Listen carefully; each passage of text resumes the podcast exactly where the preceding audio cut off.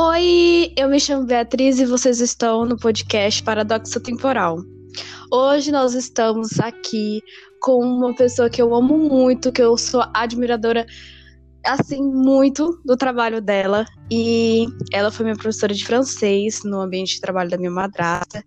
E bonjour, comment allez-vous, professeur? Je vais bien, très bien, merci. Et vous? Je vais bien. Se presente para nós. Meu nome é Valquíria, sou psicóloga de formação, atuo na área da docência, ministrando cursos tanto na área da psicologia como saúde, bem-estar, qualidade de vida e também ministro o curso de francês, é um projeto que nós temos há mais de sete anos na Escola de Contas, totalmente gratuito, aberto para quem queira. E estou muito feliz com o convite, Beatriz, de estar aqui participando, porque eu também sou sua fã. Para quem não ah. sabe, é uma, é uma jovem que tem uma voz belíssima, é uma cantora assim, maravilhosa e uma, uma pessoa de múltiplos talentos. Então é com muita alegria estar aqui participando desse podcast. Ai, eu que fico muito feliz em receber você. E nós estamos aqui reunidas para conversar sobre depressão, ansiedade e conflitos. É... Professora, é, como você descreveria é, o que é depressão e o que causa? Eu queria saber todas essas coisas, assim, sabe? Para esclarecer é, pra, para os ouvintes ou para as pessoas que queiram saber sobre o assunto, mais sobre isso. Ok, é, eu, vou, eu vou focar mais é, no público jovem, por conta uhum. Desse público que nós estamos abordando agora. Então, muitos jovens, Sim. quando eles entram no período de puberdade, que é a mudança do corpo físico, puberdade não é adolescência, tá, gente? Adolescência é comportamental, é uma mudança de comportamento é aquela menina, aquele menino que deixa de ter aquele modelinho que o papai e a mamãe organizaram ali e passam a ter um comportamento um pouco mais, uma personalidade mais, vamos dizer, diferenciada. Então, eu não quero mais esse tipo de roupa, eu não quero mais esse tipo de cabelo, não quero mais esse tipo de atitude. Então, isso é adolescer. Então, adolescer é comportamental. O que, que quer dizer, Bia? Que cada país, cada cultura tem uma forma de adolescência. Então não é algo hum. fisiológico, tá? A puberdade, hum. ela é fisiológica, ela vai acontecer no mundo inteiro, em todas as culturas, entendeu? Nesse período aí, que é a mudança do corpo, a mudança da voz, é quando a gente começa a perceber uma imagem que a gente não percebia antes. Então, até, até uma certa idade ali, dependendo da pessoa, 10 anos, 12 anos, você está preocupado ali em brincar, em comer, em correr, em praticar uma atividade, em estar em família, e depois, de repente, você muda. Parece que da noite para o dia mudou teu corpo, mudou o teu rosto, uma coisa começa a te incomodar e tal. E por que, que eu estou falando sobre isso? Porque eu, eu, eu, eu atendo muitos jovens, né? Entre uhum. a idade de 10, 11 até 23, 24 anos, que é o período da adolescência. Ele, ele compreende mais ou menos essa década entre 13, 14, 23 e 24. É o que a gente chama da década das trevas. Em que sentido? Das trevas emocionais, eu falo, tá? É onde há um, uhum. uma de conflitos muito grandes, onde há uma inadequação muito forte, onde esse jovem ele precisa se sentir dentro de alguma tribo, dentro de alguma situação em que ele possa se sentir útil. E o que, que acontece na maioria das vezes? Ele se isola mais nesse período, no seu quarto, no seu momento, na sua internet, com seus medos, seus receios, não compartilha isso porque é um momento de introspecção maior. Quando tenta é, se expressar é através de uma agressividade, porque ele teme realmente a fragilidade que ele sente com tanta mudança que acontece, uma mudança hormonal, uma mudança de corpo físico, uma mudança de pensamento, uma mudança na, na ordem do desejo também. A gente está falando aí também uhum. dessa qualidade. Então, o que, que é isso que eu estou sentindo que eu nunca senti? E será que é certo? Será que não é certo? Alguns conflitos que acontecem. Então, eu costumo dizer, e eu tenho essa grande bagagem com os adolescentes, né? Porque eu digo muito, se eu tivesse tido uma psicóloga na minha adolescência, eu teria sofrido menos. Porque eu teria compreendido que muitos receios que eu sentia, não eram só comigo, entendeu, Bia? Também eram com outras pessoas. Entendi. Toda assim inadequação. Aí você fala, ah, mas o que tem a ver com a depressão, Eu estou falando de depressão, tudo. Por quê? Porque na adolescência a gente vê que existe picos de humor muito acentuados. Ou você está muito linda, ou está muito feia, ou está muito alegre, ou está muito triste, ou quer viver, ou quer morrer. Então, assim, é tudo uhum. muito intenso, né? Aí você pergunta, é normal naquele período de, vamos dizer, adequação entre o período, né, da infância passando pela puberdade para entrar no adulto jovem, que a transição é a adolescência, período que seria, vamos dizer, normal. Então, essas, essas inadequações, esses picos depressivos, essas TPMs, elas fazem parte, sim. O que é que não é normal, Mia? É a forma como uhum. a gente lida com isso.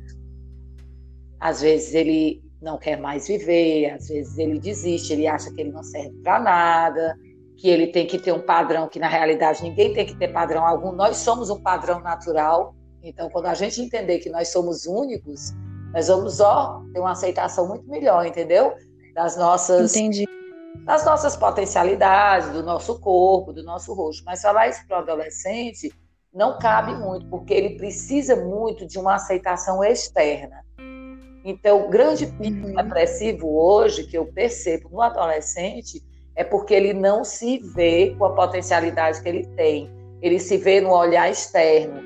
É o pai e a mãe que diz que não quer nada na escola, que não quer ser ninguém, ou que é gordo, ou que é magro, ou que é desengonçado, entendeu? Ou que é tímido ou não é tímido. E ele internaliza esses mitos, porque, gente, isso são crenças, isso não é verdade. O que o outro acha e fala de nós não nos corresponde. É o primeiro passo. As... Oi, fala. É as chamadas crenças limitantes, né? Sim. E por que, que elas são limitantes? Porque elas vão cerceando o nosso direito de ser quem a gente realmente é. Então, quando uhum. adolescente eu descobri eu atendendo adolescente, choramos muito juntos, né? Eu sou uma pessoa extremamente participativa nos meus atendimentos. Eu não choro para passar a mão na cabeça, eu choro de forma empática, porque eu acho uhum. uma, uma pessoa está começando a, a, escrever poemas, ou a, a, escrever histórias, ou a querer cantar, ou a querer desenhar, ou grafitar, ou cozinhar, ou sei lá o quê, e vir um adulto e cercear isso, entendeu?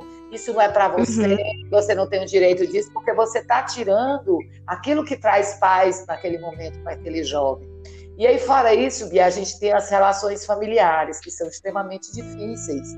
Às vezes, Sim. esse adolescente é uma criança que teve perdas, sejam perdas reais, né? Sejam perdas uhum. de, de relacionamento também, porque tem muita gente que tem pai, mãe, tio, madrinha, primos, mas não tem dentro de casa nenhum relacionamento. É cada um no seu quadrado, não tem aquela união, né? Aquela unicidade. Então esse adolescente, Sim. quando ele se vê perdido nisso, ele vai se isolar no canto dele. Ele vai procurar pessoas que o escutem e muitas vezes essas pessoas podem ter uma influência positiva ou não, entendeu? Ou negativa, né? Uhum. Exatamente. Se essa influência não for boa, amor, esse adolescente aí vai descer uma ladeira sem freio. E aí, quando ele começa a se dar conta disso, talvez ele já não tenha o controle que ele teria no início. E é por isso que meu foco, assim, é vamos nos conhecer. Então, eu acho que esse índice de depressão, esse índice de angústia, esse índice de oscilação de humor, ele vai fazer parte dessa transição, sim. Se você quiser chorar, chora. Se você quiser é, dizer que não está entendendo isso que está acontecendo, vamos conversar, vamos tentar botar para fora isso, vamos escrever, porque tem gente que não quer falar, tem vergonha. Escreve, coloca no papel teu sentimento, as emoções, mas não ache que fugir disso vai resolver, porque o, o, ciclo depressivo faz parte da história do ser humano. Agora, a doença, depressão, essa daí sim precisa ser tratada com todos os critérios, né? que nós profissionais seguimos com rigor. Mas a maioria dos adolescentes tem picos depressivos, não tem depressão. E eles entendem isso como algo ruim. E não é ruim, porque tudo que se constrói precisa passar pelo sofrimento e pela dor. Ninguém vai se construir só com alegria. Então, o que todo é verdade. teme é, é, o que faz parte do crescimento, infelizmente. Né? Agora, como a gente vai lidar com isso é que é o grande desafio para nós. se adolescente vai se enfrentar, vai chorar e vai superar, ou ele vai se entregar, vai se automutilar, vai se vitimizar. Né? Aí, aí seria realmente o grande desafio de todos nós, nós sociedade, nós profissionais, nós humanos, né? Seria por aí. Então, assim, o grande desafio que eu acredito, e eu queria até que você, é, é, gente conseguir passar para o máximo de jovens que a gente puder, não é, não é evitar a tristeza, não é evitar uhum. o é superar, entendeu? É entender que não é só com você, é entender que faz parte de um contexto, que faz parte de um crescimento, que faz parte do estudo hormonal e que se pode superar isso. Óbvio que tem muitas variáveis, né? Por exemplo, a estrutura uhum. familiar é algo importantíssimo. Aí você não tem uma estrutura familiar. Posso dar um exemplo pessoal? Posso Pode. falar aqui, pessoal, quando eu era adolescente? Claro, falo, com certeza, à vontade. Eu falo, eu falo muito que na minha adolescência, porque muda tudo. Então, até 11 anos eu era uma pessoa, eu brincava de boneca, eu não sabia de nada, queria nada fora me importava. Dos 11 a, a, aos 15, 16, mudou tudo. Eu queria, eu me achava, eu tinha que ser magra, eu não podia mais é, fazer certas coisas que eu fazia porque eu tinha vergonha, eu não podia mais dizer que eu gostava de brincar de boneca, porque eu já ia fazer 12 anos me disseram uhum. que já estava de namorar. Olha, olha a situação, Bia. Me disseram, quer dizer, eu não senti vontade. Mas como a maioria disse que era a hora, eu, ah, é hora de eu namorar. Então, assim, como é que você não amadureceu para aquilo, mas você tem que entrar naquilo? Que é o que acontece, né? Então, começou uma série de conflitos. E a minha base familiar, embora eu ame muito os meus pais, tinha muita confusão dentro de casa. Tinha muita confusão. Então, muitos jovens é, que estudaram comigo, amigas contemporâneas da escola desde pequeno, começaram a usar substâncias, álcool, cigarro, outros tipos de drogas. E eu nunca usei, porque eu tive nesse, nesse ponto muita informação, muita ilustração. Papai ele fazia a gente visitar centros onde pessoas estavam sendo tratadas, enfim. Não, então eu falo muito que eu fui salva na adolescência pelo esporte e pela espiritualidade eu fui salva. O que é espiritualidade? Não é religião em si. Porque de repente eu não gostava de ir para a missa, mas eu gostava de ficar no banco da praça, olhando o céu e as árvores e conversando ali no meu momento com Deus. Uhum. Eu falava, será, será que é tudo isso mesmo? Será que eu sou tudo isso mesmo? Ou não, eu estou confusa? Qual o caminho que eu posso seguir? Então eu foquei nisso e foquei no esporte. Então isso me transformou na pessoa que eu sou hoje porque os conflitos existem, os problemas dentro de casa existem, toda família tem, só muda o endereço. Então, quando a gente adolescente começa a querer fugir, começa a querer se vitimizar, o sofrimento é muito maior.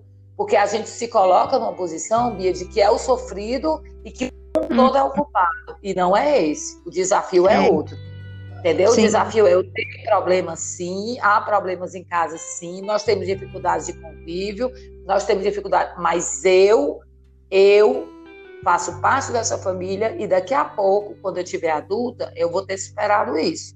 Porque mesmo adulta a gente vai ter conflito. Você vai querer uma coisa, seu pai vai querer outra, outro vai querer outra, e assim é assim. Mas o que importa é o respeito no meio da, entendeu? Da, das, das da, divergências. Das relações. Exatamente. Então, eu, não, eu, eu, eu, me relaciono com você, eu posso não concordar com o que você faz, mas eu respeito a sua pessoa, seu direito de escolha. Então, isso a gente Sim. só vai conseguir treinando. Então, quando eu quero que o mundo se adeque ao que eu acho, quando eu quero que todo mundo se adeque ao que eu quero para mim, eu não vou crescer, eu não vou amadurecer. Porque eu quero uma adequação. E a gente é quem tem que fazer do nosso limão a limonada. Esse é o desafio. Né? Sim, sim, com certeza eu falo, eu falo muito para minha neta mais velha, ela vai fazer 12 anos. Ela falou, vó, eu tenho saudade quando eu era criança, ó, quando eu era, ela vai fazer 12.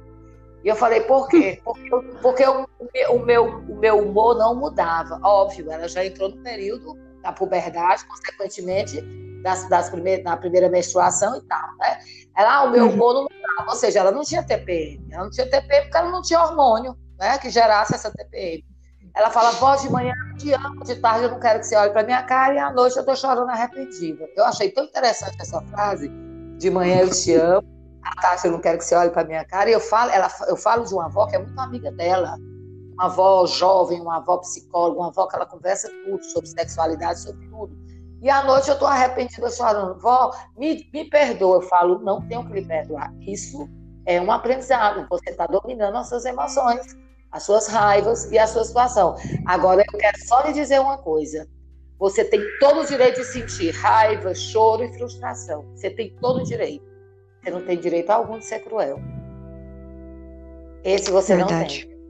Então, assim, eu posso acordar, Bi, não querer olhar para tua cara. Posso passar lá pela escada e nem eu vou falar contigo. Mas eu não tenho o direito de ser cruel contigo. Com certeza. Então, o que nós precisamos falar aqui agora é que o jovem tem todo o direito de ter os problemas que ele tem, mas ele não pode ser cruel e desumano. Porque aí Com depois certeza. vai ter realmente consequências que nem todo mundo vai estar pronto, né? Para superar. Sim. Então a depressão nesse, nesse, nesse público aí que nós estamos falando, ela não seria necessariamente depressão, tá bom, gente? É melancolia, é alguma variável aí que vai trazendo um estado que faz parte desse ciclo. Mas a depressão, a doença em si, existem em alguns adolescentes? Existem, porque tem pessoas que têm transtornos. Eu não estou dizendo que não existe, mas não é como todo mundo diz. Tô, tô, tô deprê, tô na bad, tá entendendo? Tal, não. Você, aquilo é o momento que você está passando, que todo mundo passa, em qualquer idade. Depressão em si é uma doença muito grave e precisa ser tratada como, como tal, tá bom? Isso seria a depressão. Você ia falar mais sobre o que aí? É, eu, eu, assim, eu sou atendida já por psicóloga há muito tempo, até você também já me deu vários conselhos. E uma vez é, eu perguntei para ela se, se a depressão era uma doença que era igual para todo mundo, né? Se, se é aquele estereótipo que a gente já criou na nossa mente, que é uma pessoa que vive deitada, que, que vive é, em uma tristeza tão profunda que, que não consegue fazer outra coisa, assim. E aí ela me falou que não era exatamente assim. É assim da forma como a gente pensa, que é do estereótipo de uma pessoa que, que é literalmente o tempo todo triste, ou se, se existe sim a, um tipo de pessoa que, que é sorridente, que, que consegue, é, digamos assim, disfarçar isso para as outras pessoas, ou sei lá, mostrar, usar a máscara de que tá tudo bem e, e quando na verdade quando tá em casa não, não tá tudo bem. Existe isso ou é, ou é só mesmo, como posso dizer assim, do estereótipo mesmo da doença? É, é, é o seguinte. Primeiro, o primeiro princípio, né? Principalmente a gente que trabalha com as emoções, com o ser humano. Nada é igual para todo mundo. Absolutamente nada. Então, você pode ter a mesma doença que outra pessoa e a sua forma de lidar com isso ser totalmente inversa e oposta a o que a outra pessoa está lidando.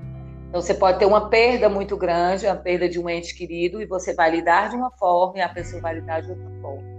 Por quê? Porque por conta dessas crenças limitantes, nós desenvolvemos algumas emoções que são muito perigosas. Uma delas é o medo. Então, nós temos medo de mostrar o nosso lado frágil. Então, muitas vezes a gente deprime porque a gente está escondendo de tudo e de todos aquilo que a gente não quer mostrar. Outra emoção negativa, a frustração. Então, muitas vezes você vai deprimir. Isso eu estou falando se não for algo orgânico, tá? Se não for uma doença que esteja desencadeando, se não for algo fisiológico. Estou falando na questão comportamental.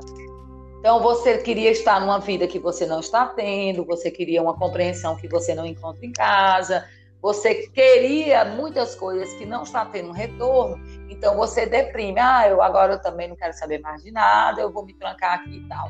Ou você realmente tem uma autopercepção de inutilidade, de que não, não dá para nada, ou de não ter sentido. A minha vida tem sentido o quê? Eu não dou para nada. Então, assim, são realmente crenças que a pessoa vai alimentando de forma perigosa e vem a deprimir. Então, nunca uma depressão em uma pessoa vai ser igual a outra. Nós temos um protocolo no DSM, que é o Manual de Doenças, né, da Saúde Mental, onde ele vai qualificar, ou seja, ele vai nos orientar sobre os sintomas de uma depressão, que o nome é transtorno depressivo maior, né?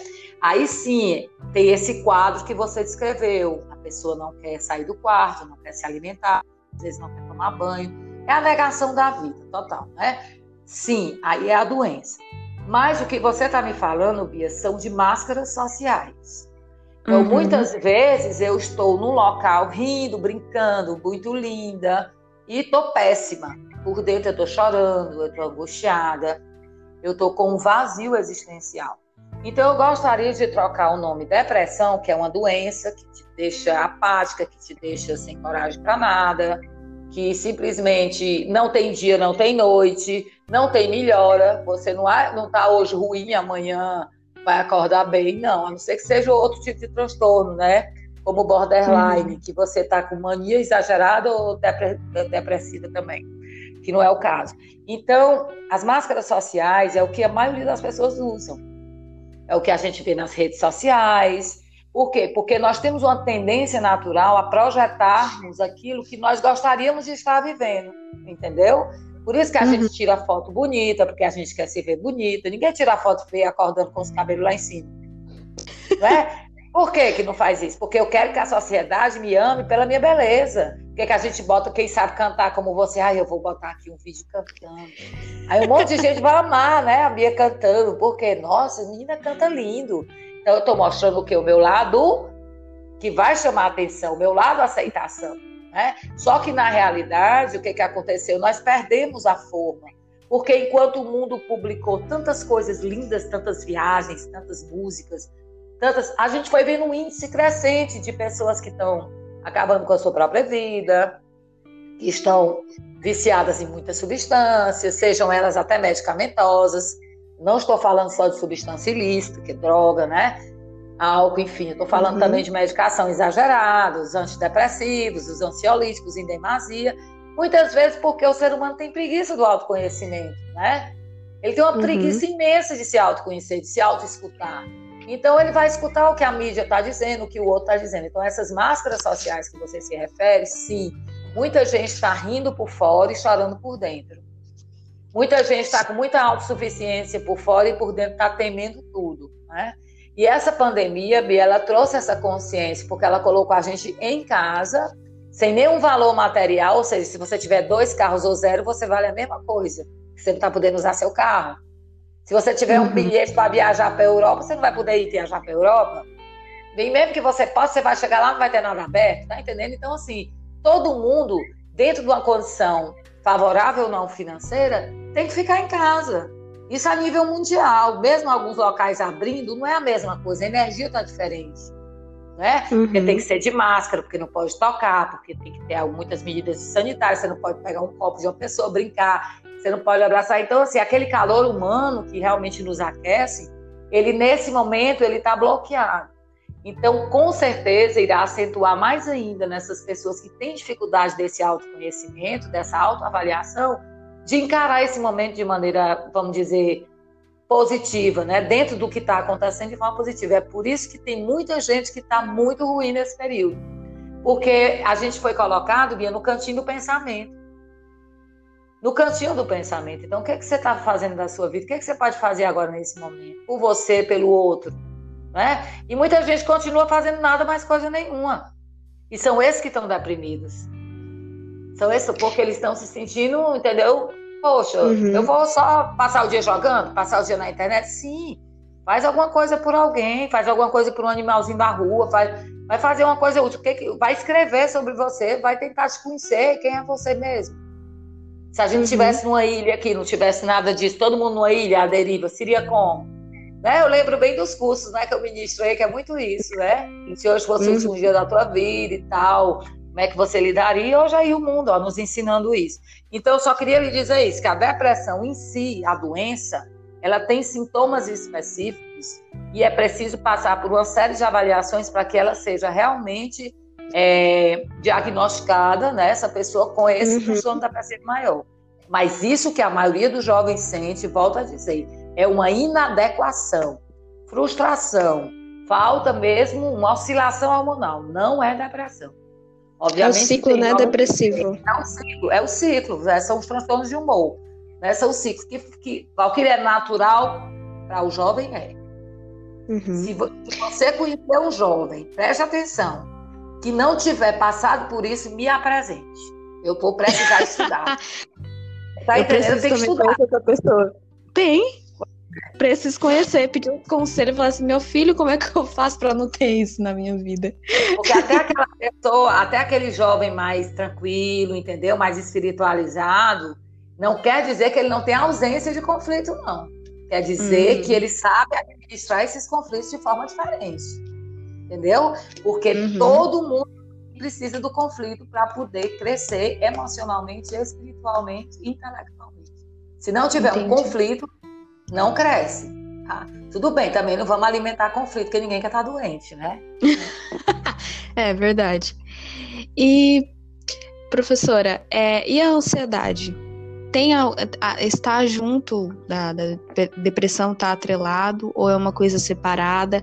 Ou uma pessoa ela pode ter, ela pode desenvolver é, ansiedade e não ter depressão? Ou, ou são duas coisas que andam juntas ou são coisas distintas? Eu vou, eu vou, vou fazer aqui uma ilustração para que a gente possa compreender melhor. Então, imagine você pegando no fio, pegue no cabo do seu celular, tá? Numa ponta do cabo está a depressão e na outra está a ansiedade. Então, no hum. mesmo fio, você tem duas polaridades, tá? A, de, a ansiedade, ela é um gerador entendeu? De muitas inquietações, ela traz uma perda de qualidade de vida significativa, o que pode gerar uma depressão, tá? Ou uma depressão, algo que realmente te prostrou durante um tempo, pode desenvolver futuramente também uma crise de ansiedade através de uma síndrome do pânico e de outras coisas mais. Ou seja, nós temos a polaridade diferente, mas numa mesma linha, entendeu? Que pode Entendi. se desenvolver dependendo da percepção de cada um. Agora, que o mal da humanidade se chama ansiedade, que ela pode desencadear em depressão, por que que isso acontece? Se você não sabia, eu vou lhe dizer, o Brasil é um dos campeões no mundo de pessoas com crise de ansiedade. Não o sabia. Brasil lidera, infelizmente, esse ranking, ele lidera. Por quê? Porque o brasileiro, ele vive muito mais de expectativa do que de realidade. Então ele sofre por aquilo que ele não sabe nem se ele vai, entendeu? Chegar a vir conseguir na vida dele. Ele já está sofrendo. É aquele que quer passar no concurso, aquele que quer passar no Enem, é aquele que vai. Então ele sofre antecipadamente, ele traz uma carga muito grande. Por quê? Porque o brasileiro ele vive muito na expectativa. Se você for para fora, eles vivem numa realidade. Então, essa realidade vai pautando aos poucos as realizações. A gente não, a gente quer tudo de uma vez. Você já viu o brasileiro começar uma dieta? Ele só começa na Você já viu o brasileiro começar a dieta não sabe? Nunca. Ó, segunda-feira eu vou começar a minha dieta. Aí o que que acontece? Ele começa a dieta na segunda e já quer na, no outro final de semana estar magro. Então uhum. ele não tem critério, entendeu? Ele não tem objetivos claros e específicos, que são as metas que a gente constrói. Ele quer para ontem o que ele desejou hoje. Então, obviamente que isso gera uma ansiedade, um mal-estar e uma carga de frustração muito grande, porque o que você busca fazendo de forma inadequada, você não vai conseguir encontrar, correto? Você tem que ter metas. Então, é aquele estudante que passou o ano todo no, no, no, no, terceiro ano, lembrando que o Enem era só depois. Aí chega a época do Enem e quer pegar o tempo perdido e adequar naquele período. Não vai conseguir. Não vai. Pra você ter uma ideia, Bia, eu recebo muitos estudantes pré-ENEM e eles chegam num nível de ansiedade muito grande, tomando Guaraná com não sei o quê, com Red Bull para antes de dormir. Com sei...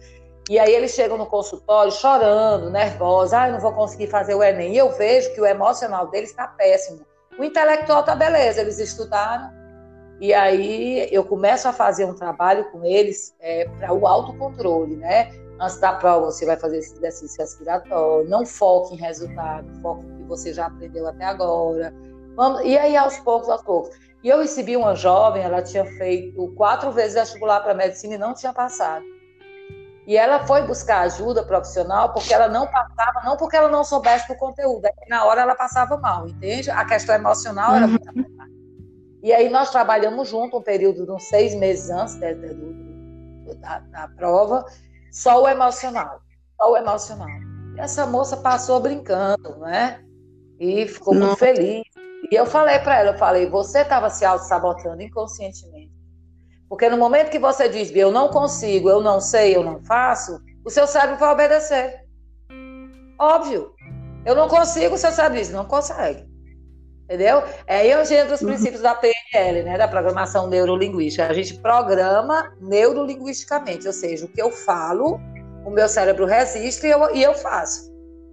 Então é por isso que Entendi. a gente trabalha essa significação. É falar, ah, vem aqui, vem falar aqui, vem. Ah, eu não consigo falar em público. Ah, eu sou tímida. Ah, eu não vou. Ah, eu não consigo. Consegue. Você pode não ter a nota que você queria ter, talvez não vá falar primeiro como você gostaria, mas vai falar. Então, tudo aquilo que a gente reverte, o nosso cérebro entende como um comando. Então, é por isso que eu ensino para muita gente. Quando você acorda, olhou no espelho, a primeira coisa que você faz é agradece a Deus. Estou viva. Obrigada, estou viva, meu pai. Quando você for sair, você olha no espelho e fala assim: maravilhosa! E sai. não, porque até as borboletas vão te olhar, amor. Você não está entendendo. Porque você está com a autoestima lá em cima, entendeu? Uhum. Aí você sai, toda bad, bota os óculos escuros, bota a roupa escura, o mundo tá escuro, os ombros estão para arrastar no chão, tá entendendo? ninguém te compreende, ninguém te ama. Poxa, tu vai atrair o quê? Teu cérebro vai dizer assim, tá na bad. Empurra. O que vai fazer? Você tá entendendo a diferença? Então, quem comanda, quem comanda é o pensamento mesmo. Se o pensamento diz linda, maravilhosa, inteligente, pode qualquer colega do lado dizer, não é, haha, você está enganado, eu sou. Essa é a diferença. Agora, quando eu permito que o outro que está fora interfira no que eu já conquistei e dite para mim a pessoa que eu não sou, obviamente que eu vou deprimir, porque eu estou indo contra a minha natureza. E nossa natureza, nossa essência é divina, não é humana. Então, toda vez que ela é agredida, a gente sofre. E ela só é agredida, amor, porque a gente deixa. Porque no é dia que a gente deixa, ela não pode mais ser agredida por ninguém. Por ninguém. E a gente pode fazer isso com amor, não precisa fazer isso com agressividade, entendeu? Sim. Mas uhum. que assim, a gente precisa exercitar. Então, essa ansiedade é exatamente isso. Ela gera esse conflito por conta de expectativas. Então, geralmente, toda expectativa que eu tenho vai me gerar uma ansiedade para chegar até lá. Mas tem uma coisa interessante, tá? Que eu quero deixar aqui. Quando eu fui estudar sobre a personalidade do adolescente, volto a dizer, gente, entre 13 e 23 anos ou 14 e 24 anos, tá? Então, essa década você é adolescente. Se você tem 22 anos e acha que já é adulto jovem, você é adolescente. Então, não é aquele pirralhozinho adolescente, não, tá? Você está num período de adolescência, que é de transição comportamental tá? de controle emocional ou descontrole emocional. Isso é adolescente. Mas é interessante uma coisa. Eu, quando fui estudar sobre a personalidade do adolescente, eu, eu, eu achei tão interessante. Eu tive uma professora chamada Ana Joyce, uma, uma psicóloga excelente, uma professora muito boa, muito, muito capacitada também. E ela, ela leu um texto e ela falou o seguinte: que o adolescente ele não tem essa temporalidade que os adultos têm. Por exemplo, Bia, você vai para uma festa, tá entendendo? Essa uhum. festa vai ser sábado. Essa festa vai ser sábado e hoje é quarta-feira. Você já está sofrendo hoje. Porque você precisa da roupa, você precisa disso, do make, você precisa, entendeu? Então, assim, não é aquela como adulto que vai chegar no sábado, ah, eu acho que eu vou com essa roupa aqui. Ah, tal. O adolescente, ele sofre antes do evento, durante o evento e depois do evento. Essa atemporalidade é importante a gente falar dela, porque isso gera ansiedade, entendeu? Sim. Isso gera ansiedade. E assim, da mesma forma que o adolescente ele se acha o máximo, ele cai para o mínimo em menos de um segundo. Verdade. Entendeu? Então, se ele chega o máximo lá na festa, na casa do amigo, e o paquera chegou e não deu bola, o máximo vira o mínimo. Aí você fala assim, Valquíria, é natural? Nesse período, sim. Agora, você tem que vencer isso nesse período para chegar a ser um adulto mais seguro, né? Um adulto jovem com mais convicção. Porque muitos adultos de 40 anos não saem da adolescência, Bia. Se comportam Nossa. de maneira totalmente imatura. Por quê? Porque não souberam lidar com essas emoções lá atrás. Então você vê adulto brigando por jogo, brigando por time, brigando por política, brigando, entendeu? Por N coisas. E fica com raiva. Por quê? Porque o adolescente que está brigando não é o adulto. E ah, entendi. E no adolescente é o contrário, quem briga é a criança, tá? Então vamos dizer que a Bia lá atrás, eu, ela, foi negado para ela uma coisa, seja lá o que for. Ah, a Bia queria ir para São Paulo e não, você não vai para São Paulo, você vai ficar aqui em Teresina, não, dá, não vai não. Pronto. Aí a Bia trouxe essa lacuna para a adolescência. Aí, em dado momento, você ganha uma oportunidade de cantar em São Paulo, tá? Não, a Bia ganhou uma passagem, vai cantar em São Paulo. E aí a Bia chega para os pais e fala assim: Ah, o pai, eu vou, vou cantar em São Paulo. Não, você não vai. Então você faz imediatamente aquela ligação com aquela Bia da infância que foi frustrada, que foi altamente desrespeitada e você vai ficar com aquela raiva daquela criança. Tá? Você não quer saber de uhum. argumento nenhum. Então a gente sempre está fazendo memórias de associação. Não estou falando de emoções, de coisas boas e de coisas que não são boas. Então uhum. quando eu dialogo com a Bia, não é com a Bia, é com o que a Bia está fazendo com que eu tenha que passar novamente. Entendeu? A mesma dor que eu passei lá, por que, que eu não vou agora? Eu não já estou maior? Por isso, então, assim, as emoções, a frustração é que faz com que haja o comportamento que eles chamam de comportamento infantilizado. Então, isso acontece em qualquer lugar e em qualquer idade. Enquanto quanto mais você percebe um adulto descontrolado, mais infantilizado esse adulto é. Ou seja, ele não superou as fases na, na época que precisava e briga com o mundo e quer ter mais direito que os outros. Infelizmente é assim, né? E é por isso, por isso que eu acho que é um período extremamente importante, onde deveria ter mais diálogos, mais trocas, onde deveria se falar mais também sobre a questão da sexualidade, que é algo natural, não é algo antinatural não é algo pecaminoso. Eu acho que deveria ter uma abertura maior para que esse adolescente passasse por esse ciclo, entendendo que ele é quem vai colocar o seu próprio limite dentro daquela maturação que está ocorrendo entre ele. E não uma coisa imposta por fora, ele fazendo escondido, que é o que todo mundo faz. é, é verdade. Então, entender muito, não. Não sei se você entendeu um pouquinho a questão da ansiedade e da depressão aí, entendeu? Que são entendi, entendi sim.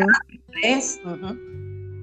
A, a, é... Resumindo, resumindo, a ansiedade é uma, é uma, é uma, é uma, é um excesso de preocupação por conta do excesso de expectativa.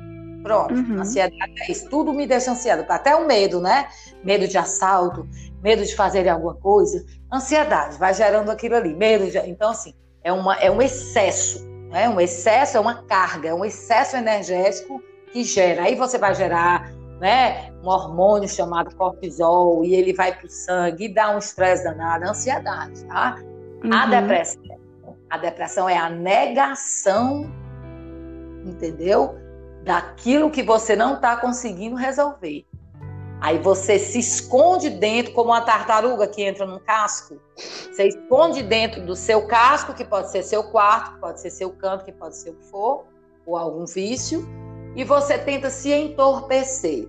Então você vai, eu não quero saber esse problema, não estou dando conta dele, eu não quero saber dele. Só que o problema se agrava, porque no momento que você se esconde, o problema não desaparece. Você só não está enfrentando ele. Então são duas, duas, é, são dois comportamentos nesse sentido. Um gera uma ansiedade, porque é uma expectativa muito grande, uma, uma autocobrança, e o outro gera a negação eu não consigo, então eu vou desistir. Então, seria isso. Entendi. É... Professora Valquíria, deixa eu te perguntar uma coisa. Você, assim, eu já ouvi muito, e até eu concordo com esse pensamento, que todos nós deveríamos ter é, psicólogos, né? Mas, na sua experiência, você acha que o autoconhecimento em qualquer idade, ou até mesmo é, do infantil para o adolescente para a fase adulta, é importante ou você acha que, que tem momentos específicos que precisa ser trabalhados as questões das emoções? Eu, eu, eu acredito e exercito o autoconhecimento desde o momento do ventre até a vida inteira. Por quê? Porque a gente vai lidar a cada dia com situações que são diferenciadas. Então, se não tiver um autoconhecimento sobre tudo que nos circunda, nós naturalmente não compreenderíamos, né? Que tudo na realidade tem um sentido. Então as coisas uhum. perderiam sentido. Vou lhe dar um exemplo claro. Eu tenho duas netas. Eu tenho uma neta que vai fazer 12 anos e uma neta que tem 7 anos. Nós, semanalmente, nós nos reunimos para falar de tudo aquilo que nos incomoda ou que, ou que nos desafia. Então, você pegar uma criança de 7 anos e te, e te, te falar coisas que naturalmente uma criança de 7 anos não tem essa concepção, porque não foi cultivado esse autoconhecimento, é fantástico. Então, tem gente que se emociona quando ela fala, né? Em que sentido? Uhum. Às vezes eu estou regando as plantas aqui em casa e a gente sempre cultiva muito a questão da espiritualidade. Eu não cultivo religião alguma. Eu cultivo fazer o bem, sem olhar a quem. Respeitar o próximo, cuidar do outro. Então eu acredito que quem faz isso está se conectando com o grande pai, né? o grande criador, com a mãe natureza. E eu, regando as plantas, a pequena chega e diz assim: Vó, Deus existe? E eu falei: é, A concepção minha é que ele existe, mas eu não posso impor isso para ela, entendeu, Bia? Porque ela precisa entender uhum. o que é Deus. Eu falei: Existe. Vó, e porque eu nunca vi Deus? Aí eu falo: Deixa eu te explicar mais ou menos como é. Eu estou falando com uma criança de 7 anos, eu não posso falar como se fosse um adulto. Aí eu falei, prenda a sua respiração. Aí ela prendeu. Eu esperei ali um pouquinho, aí falei, agora solta. Aí ela soltou. Aí eu falei, o que, que você sentiu? Ela, ai, vó, é ruim. Eu falei, exatamente. Deus é como o ar que a gente respira. Ele está em todo lugar e ele é imprescindível para a nossa sobrevivência, mas a gente não vê. Você vê o ar que você respira? Não. Mas você não vive sem ele. Então, Deus, é, Eduardo, está nessa plantinha que a gente está regando, está na água que rega a planta, Deus está nesses pássaros que estão voando, Deus está no animal da rua, Deus está dentro do animalzinho em casa, Deus está no ser humano, no abraço que você dá, em alguém que você escuta. Deus está onde você vai, onde você está. Então é importante que a gente tenha esse cuidado e esse respeito. Porque no momento que eu coloco uma criança que é uma figura física e que vai olhar tudo que ela faz de certo ou errado, eu estou construindo um ser que ele vai dizer que tu é bom ou que tu é mal, que tu ou pecou ou não pecou, e Deus é acima disso. E o que eu falo para ela é o seguinte: todos nós temos um lado bom e um lado que não é tão bom. A gente precisa saber o que a gente vai alimentar. Porque não adianta uhum. eu dizer seja boazinha, ela não vai ser só boazinha, ela vai aprontar. Porque se ela não for aprontar, ela não está normal. Né? Então eu preciso entender por que, que ela aprontou e o que, que aquilo trouxe para ela, de bom ou não. Então é onde eu te falo, Bia, que precisa do ensinamento, entendeu? Não adianta eu dizer, ah, Bia, você está certo, você está errado. Não. Eu tenho que olhar para ti e falar assim: você está satisfeita com o que você fez? Você aprendeu o que com isso? Você machucou alguém com isso? Não. Você acha. Então, assim, isso vai fazer com que você pense. Enquanto que se eu vier com o dedo te julgando, eu vou ser mais um, e você vai dizer, ah, tô nem aí, quem ela pensa que é? Você tá entendendo? Então, esse autoconhecimento que você me fala, ele é nas pequenas ações do dia a dia, tá? Ele é quando, quando você chega em casa, que você tá separando as coisas, e ela chega pequenininha, com cinco anos, e fala assim, vó, eu tenho muito brinquedo, vamos doar essa parte aqui, porque eu não preciso, tem gente que não tem nenhum. Isso parte da criança. Mas por que, parte da criança? Porque ela viu o exemplo. Isso não parte de ah, você vai doar isso porque você é boazinha. Não, você não tem que doar porque você é boazinha. Se você não quiser doar, você não vai doar. Você tem que doar se você perceber que tem alguém que vai ficar feliz com o que você está fazendo. Isso é autoconhecimento. Então, assim, uhum. o que, que acontece? O autoconhecimento ele, eles são essas pequenas atitudes diárias que fazem com que eu perceba se eu estou fazendo algo bacana ou se eu estou fazendo algo que não é legal. E como é que eu sei quando eu sinto angústia? Então, de repente, uhum. eu faço algo que me angustiou. Gente, tu está indo contra a tua natureza divina. De repente, eu faço algo que traz um vazio existencial. Por que, que eu estou nessa festa porqueira? Eu podia estar em casa vendo uma série massa. Eu podia estar com uma amiga rindo, falando bobagem. Por que, é que eu estou aqui nesse lugar? Ah, porque todo mundo vem. Mas você não tá legal? Vai te autoconhecer, cara. Tu tá no lugar errado. Não é tua vibe aquilo ali. Né? Então, quando a gente passa a fazer isso, a vida passa a ter um sentido diferente para isso. Sabe? E aí você passa a ser uma pessoa feliz. Por que, que você vai ser uma pessoa feliz? Porque você vai ser uma pessoa mais leve, né? Mais leve. Então, você, o que você fizer para o outro o mínimo que for, você vai na calçada, bota uma água e uma comidinha para o animal de rua, ele vai te olhar com tanto amor que você entra diferente. Você fala assim: ah, eu sou uhum. útil. Nem que seja para aquele cachorrinho. Sabe? Eu sou útil para ele. Eu posso não ser útil para outra pessoa, mas para ele eu sou. Então, assim, é sempre achar uhum. que é importante para algo ou para alguém. E esse autoconhecimento Sim. é isso. Se você fizer algo que te angustiou, minha amiga, você está indo contra a sua natureza divina. Então não precisa nem de muito livro, não. Precisa de ler tantos autores, não. Lê, faz a tua leitura diária. Então, quando eu falo que começa do ventre para frente, é porque são atitudes diárias. Por exemplo, ah, vocês não brigam então. A tua casa é um mar de rosa. Briga pra caramba, parece casa de italiano. Se engane, não. Briga. ah, casa da psicóloga briga. Briga, minha filha. Briga, chispa, só não vai mesmo só não taca a vassoura, porque já aprendeu isso, mas briga, diz não quer. Mas existe, mas existe uma diferença. Porque quando eu tô chateada, Bia, eu tenho que botar para fora a minha raiva, tá? Eu tenho que botar para fora. Mas eu não posso ser cruel. Eu não posso humilhar o outro. Então eu posso dizer assim, eu tô chateada, você é uma chata, não fala comigo, mas eu não posso dizer, você não presta.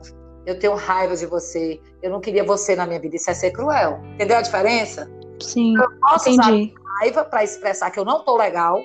Sai daqui, eu não quero papo com você, mas eu não posso tirar o outro do local que ele, ele tem na minha vida, a importância que ele tem. E quando eu falo, eu quero que você morra, eu não queria que você fosse meu pai, eu não queria que você fosse uhum. minha mãe, você está sendo cruel.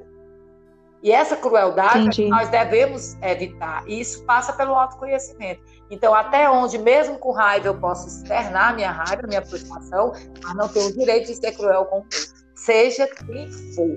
Eu não posso ser cruel. Mas sim, a gente pode botar para fora as emoções. Agora, aqui em casa, a gente bota para fora. Meio, meio dia, tá todo mundo almoçando junto, brincando, bota uma música para aliviar o ambiente. Tem até umas músicas assim, uhum. evitar carrego no lar, evitar música para harmonizar, bota tudo aí. E pronto. Então, vida que segue, entendeu? Porque eu gosto de falar sim. isso, para que as pessoas não, ah, porque é psicólogo, porque é, ah, sabe, tem um programa lá na rádio, é cheio de conhecimento. Não, meu amor, somos todos iguais. Não se enganem, não. Tem um pouquinho mais de conhecimento na área? Tem, porque estudou. Se você estudar, você vai ter o mesmo. Acabou. Mas o maior conhecimento que temos que ter é o autoconhecimento. Esse é intransferível. Sim. Esse é um tesouro que nós levaremos onde nós estivermos. Esse é o maior de todos. E ele não está nos bancos universitários, ele está no banco da vida. Pronto. No, no empírico, né? Sim, a gente fala, né? Vivência, exatamente. Exato. É, professora, eu queria perguntar uma coisa para você. É, como a gente lida com, com a culpa? Porque, assim, muitas vezes a gente tem culpa em, em, em com relação a consequências de atos que nós tomamos, né, nós fizemos, mas tem coisas que acontecem na nossa vida que outras pessoas nos dizem que a culpa é nossa e a gente toma aquilo como verdade. E é muito difícil, pelo menos na minha, é, pelo que eu, assim, eu tô falando de mim, assim, né? É muito difícil é, se desvencilhar daquilo que foi dito pra gente como verdade. E a gente toma aquilo como verdade porque é, na nossa mente a gente já começava a achar que era. Mas outra pessoa dizendo pra gente que aquilo realmente foi nossa culpa, é, dói muito. E é até muito difícil, muito difícil é, tentar trabalhar isso. Eu queria perguntar para você, é, qual assim o seu conselho que você daria para uma pessoa? É, ou até mesmo como lidar com as nossas culpas, com os nossos medos, com, com, com essas coisas assim? Primeira coisa é entender o processo, né? É, por que, que eu me culpo ou por que, que as pessoas me culpam. Eu costumo dizer para os meus pacientes, Bia, que nós precisamos conversar com a culpa e com o medo. A gente precisa colocar na nossa frente. Oi, culpa. Meu nome é Bia. Oi, medo. Meu nome é Bia. Tá, aí a gente vai batizar a culpa e o medo. O meu medo é o quê? Morte. Aí a Covid eu tenho a morte. Medo você vai se chamar morte. Eu vou conversar com você, medo, que vai se chamar morte. Eu vou conversar com você, culpa, que vai se chamar, seja lá o que eu esteja me sentindo. Eu vou botar separação, no meu caso, eu me culpei muitos anos, depois eu mesmo me absolvi. Ponto. Tá entendendo? Então, esse uhum. processo, ele precisa sair, ele precisa colocar. Você pode fazer isso no seu quarto, você pode botar isso. Você tem que ter o imaginário na sua frente. Você tem que ter a emoção. Culpa, emoção, medo. Que são as duas coisas que eu mais escuto em consultório: é culpa e medo. É incrível como, com tanto amor que a gente tem a nível celular, as pessoas elegem a culpa e o medo, né, como o grande condutor de suas vidas. Mas, enfim, é acontece. É verdade. Então, no caso, se alguém te imputou uma culpa e você aceita isso, isso te faz sofrer, é porque você se identificou em algum momento com o que aquela pessoa disse de você. Então, em algum momento, uhum. você também culpa.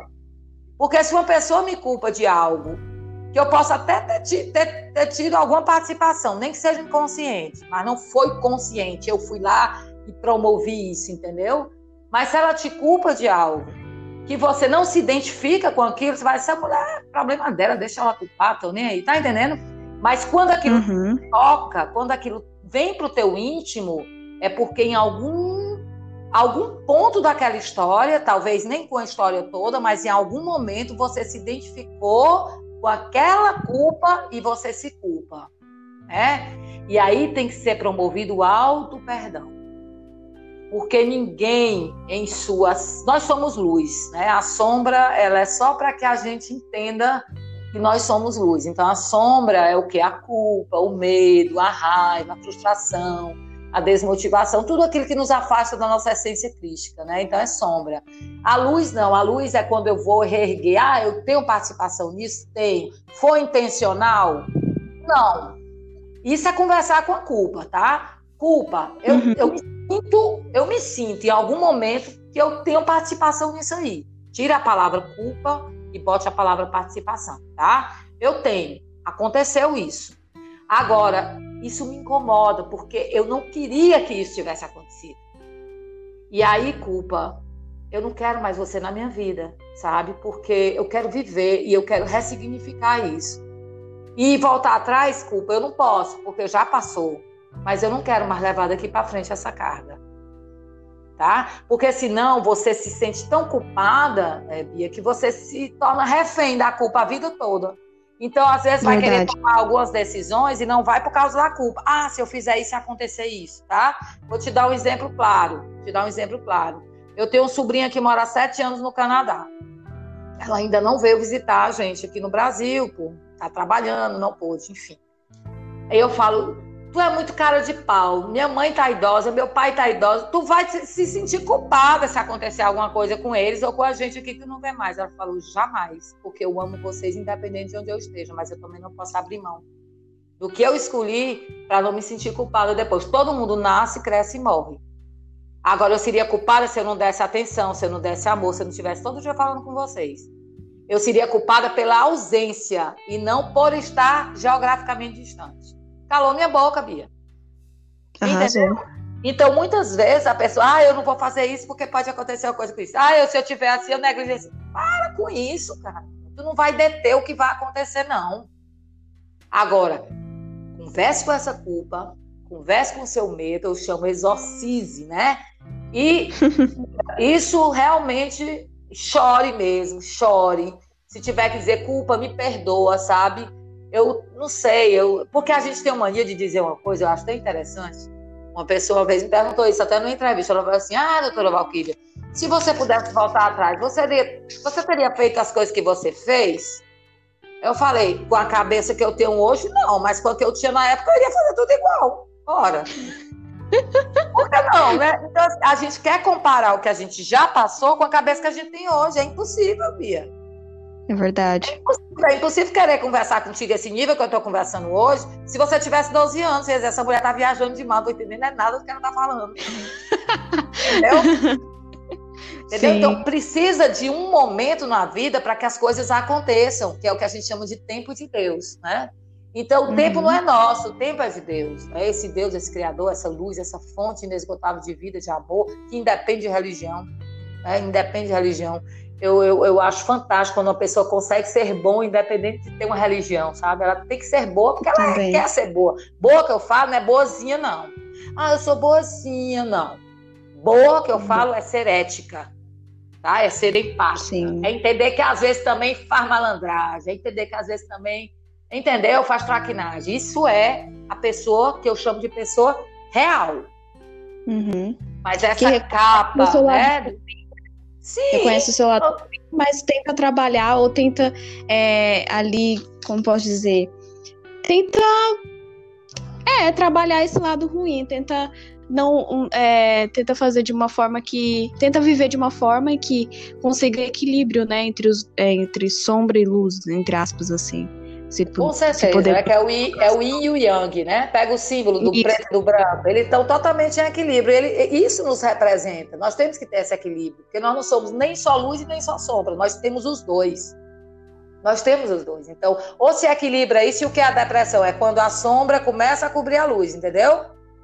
Uhum. Aí é a depressão.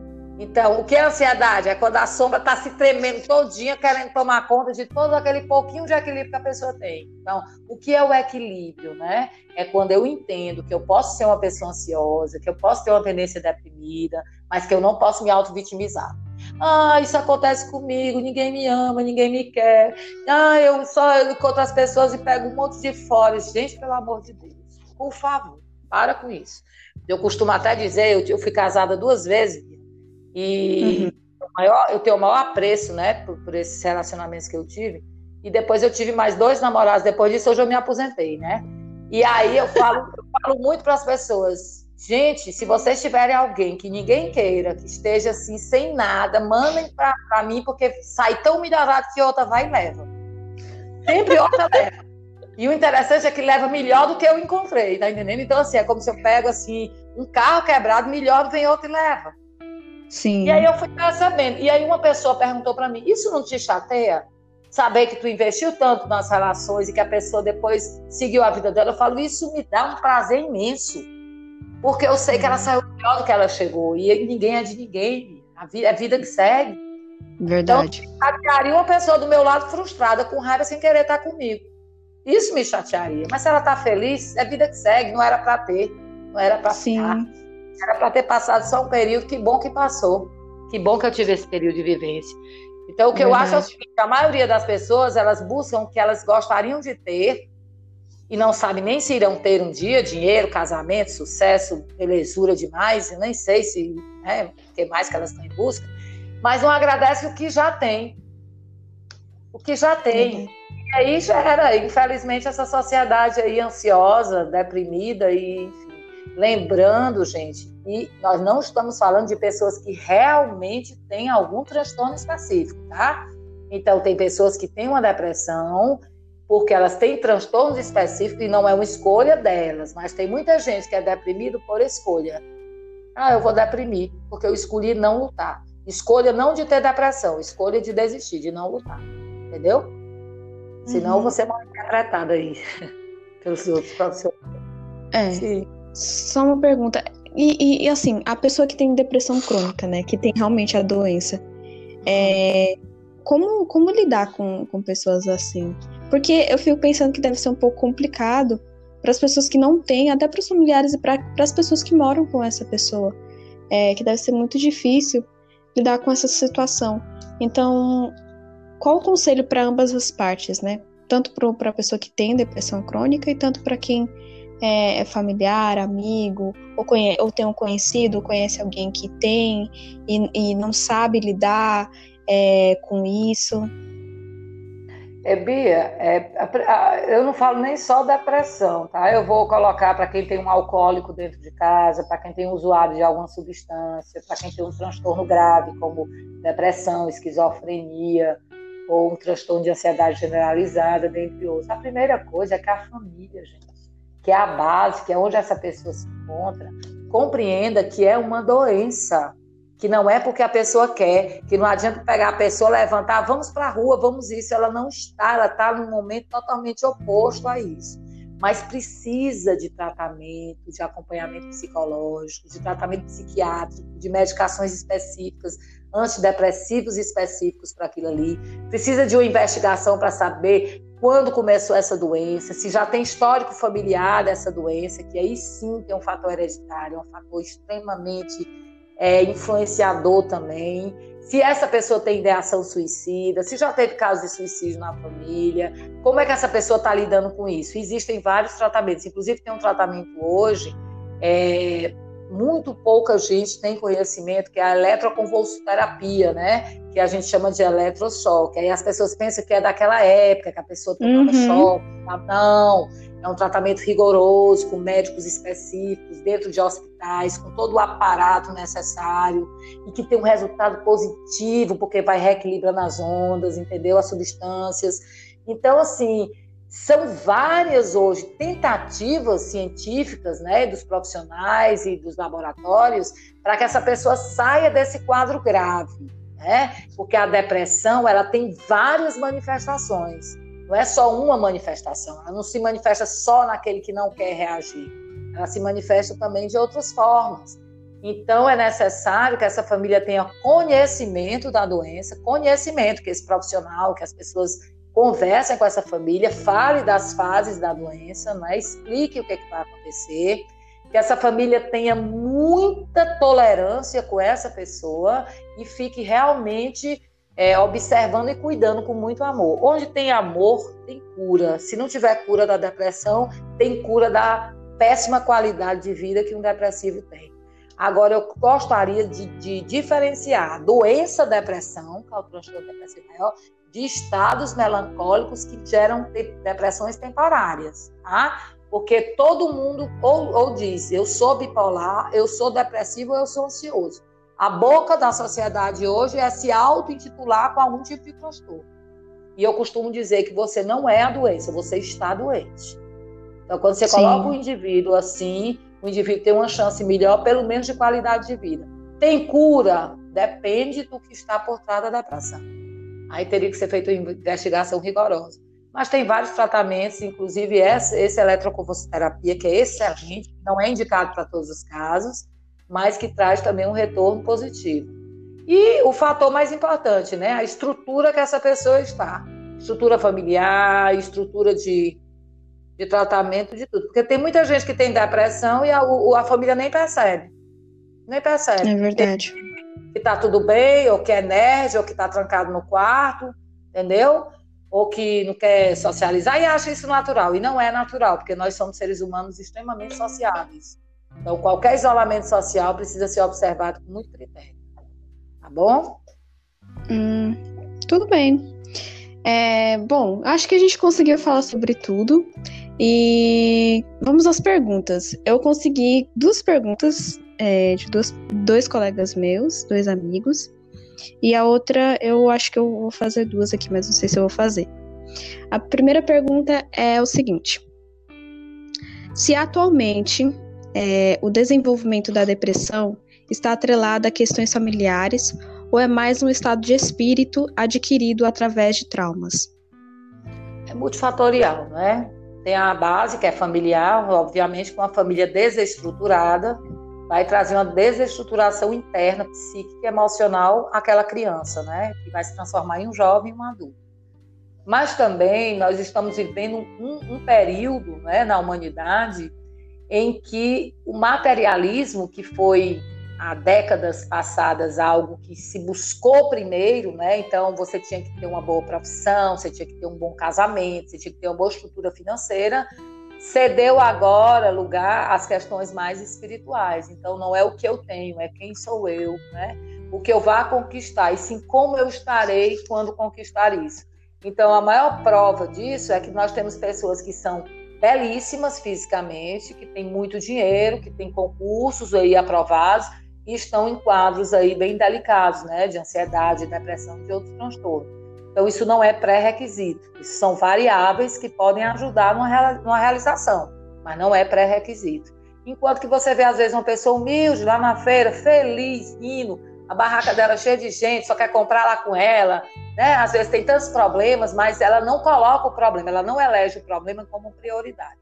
Mas o que é está acontecendo com os jovens? Na minha opinião, a criança e o jovem do século XXI é muito negligenciada. Em que sentido?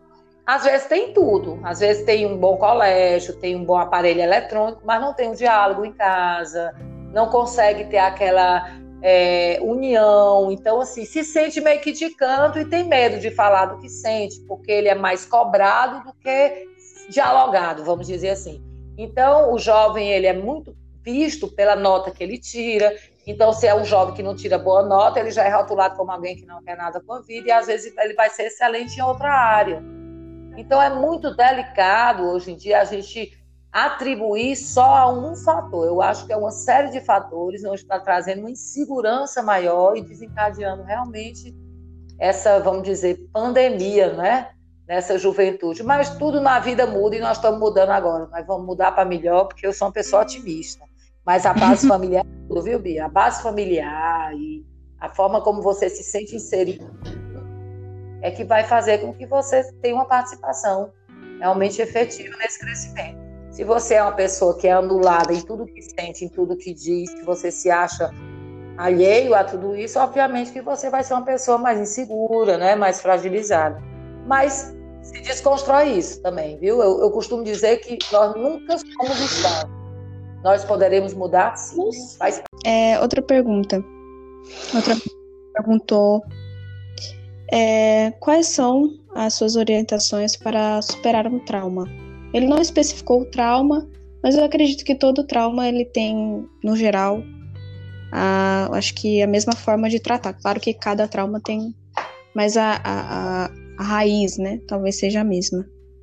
Bom, primeiro, todos nós, absolutamente todos nós temos traumas, tá? Porque o trauma é algo que nos machucou e que a gente não conseguiu codificar, não conseguiu compreender aquilo de uma forma é, lógica. Então a gente arquiva em algum local e deixa lá quieto. E aí a gente faz associações, infelizmente, no decorrer da vida, dependendo da intensidade do trauma. Então todos nós temos traumas. Bom, segundo, há traumas e traumas. Então, que intensidade foi esse trauma? Foi um abuso? Foi uma agressão física? foi uma situação mais é, um acidente, uma perda, né? Então, assim, a gente não tem ainda, não, não se especificou o trauma.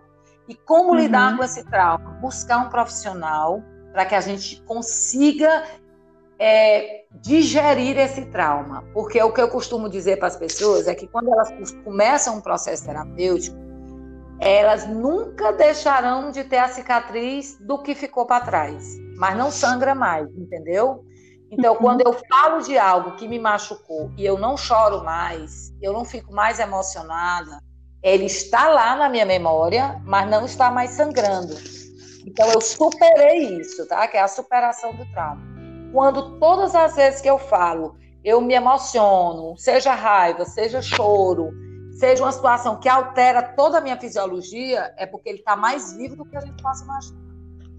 Então, trauma se trabalha com profissionais sérios para que a gente tente chegar no, exatamente no ponto do trauma para ressignificar esse trauma. Desaparecer, ele não desaparecerá jamais, mas poderá ser ressignificado. Esse é o ponto. Então, se essa pessoa que está perguntando tem esse trauma, não sei de que ordem é, nem que de intensidade foi, precisa uhum. ser realmente um profissional adequado, tá bom? Tudo bem. É, eu ia perguntas, mas o tempo já está muito extenso e eu também tenho outras coisas para fazer. mas qualquer coisa a gente conversa depois sobre. É, eu queria que você fizesse um jabá. É, Dá os seus contatos. Tá, eu tenho o meu Insta, né? O meu Instagram, que é o arroba psicóloga Valquíria Nogueira, meu Valquíria com V. É um Instagram que eu misturo pessoal com alguma mensagem, eu não tenho muito aquele critério formado. Eu não gosto de nada muito, tá entendendo? É só profissional, uhum. é só, eu não gosto disso. Eu gosto de ser essa pessoa fluida que eu sou. Uns vão gostar, outros não. Cada um é cada um, eu respeito todos, né? Tem um canal no YouTube onde eu tenho alguns vídeos curtinhos que eu gosto de postar até no Insta e tenho algumas entrevistas que eu faço também um programa com a Cintia Lais às segundas-feiras, né, na, no, no Rádio Jornal Meio Norte, que é o Notícias da Boa com ela, o Papo com a Psicóloga. E tem o meu, o meu, o meu YouTube, é o Valkyria Nogueira, eu acho, nem eu sei meu YouTube. Bota lá, eu te mando depois que divulga aí. Mas Sim, assim, gente, eu quero falar para vocês, jovens, que eu sou um amante da vida. Eu acho que vocês têm um potencial extraordinário. Eu adoro conversar com jovens, eu acho que eu aprendo muito. E é vida que segue, sabe? Independente de traumas, de medos, de ansiedades, de frustrações vamos realmente batalhar para esse autoconhecimento, para gerar o auto-perdão e, consequentemente, a auto-libertação. Então, essa frase é de minha autoria. Autoconhecimento gera auto-perdão, que gera auto-libertação. E quando a gente atinge isso, a gente atinge um bem-estar, independente do que vão ou não, achar de nós, a nossa consciência vai estar tranquila em relação àquilo que a gente veio fazer aqui no planeta. Fica aí essa mensagem, tá bom? Bom, galera, esse foi o nosso papo com a Valkyria. É, foi um prazer recebê-la aqui no meu podcast. Você sabe, você sabe o tanto que eu admiro você, o tanto que eu amo você. E é eu espero que... É Eu quero que depois da pandemia a gente se encontre, que a gente dê uma saída, alguma coisa. Eu cante com vocês lá com a galera do tribunal. Tô com muita saudade. Beleza. E Tchau, galera. Obrigado por terem ouvido até agora. Qualquer dúvida, tem o Insta do, do podcast, que é Paradoxo Temporal Underline Podcast. É, me sigam nas redes sociais, todo mundo já sabe, Instagram, Bia, é, underline Barbosa, Twitter, Atena, é, underline 2904. E é isso. Um beijo a todos e até a próxima.